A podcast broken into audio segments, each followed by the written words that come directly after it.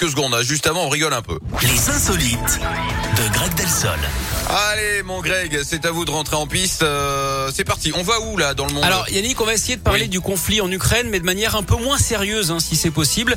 Juste Oui. avant l'invasion du pays jeudi, les autorités ukrainiennes ont été averties de l'imminence de l'attaque russe, pas à cause de mouvements de troupes, d'espions ou de satellites, non. Hum. C'est simplement que des soldats russes stationnés à la frontière ont dragué des Ukrainiennes sur Tinder, ce qui a permis de révéler leur Ah. position. Et oui, comme ces hommes étaient en campagne, hein, on pourrait presque parler de Tinder Country. Certaines Hum. Femmes ont même changé leur localisation pour que les soldats se compromettent plus facilement. Elles devaient sans doute chercher les officiers, hein, ceux qui sont blindés. D'ailleurs, euh, savez-vous pourquoi le métier dans ce contexte de dentiste est particulièrement dangereux? Bah non, mais vous allez vite me le dire. Car certains sont parfois armés jusqu'aux dents. C'est le cas de le dire. Merci beaucoup, euh, mon Greg. On se donne rendez-vous tout à l'heure. On est d'accord vers 11h pour le retour de la solite et de l'actu sur Radio Scoop.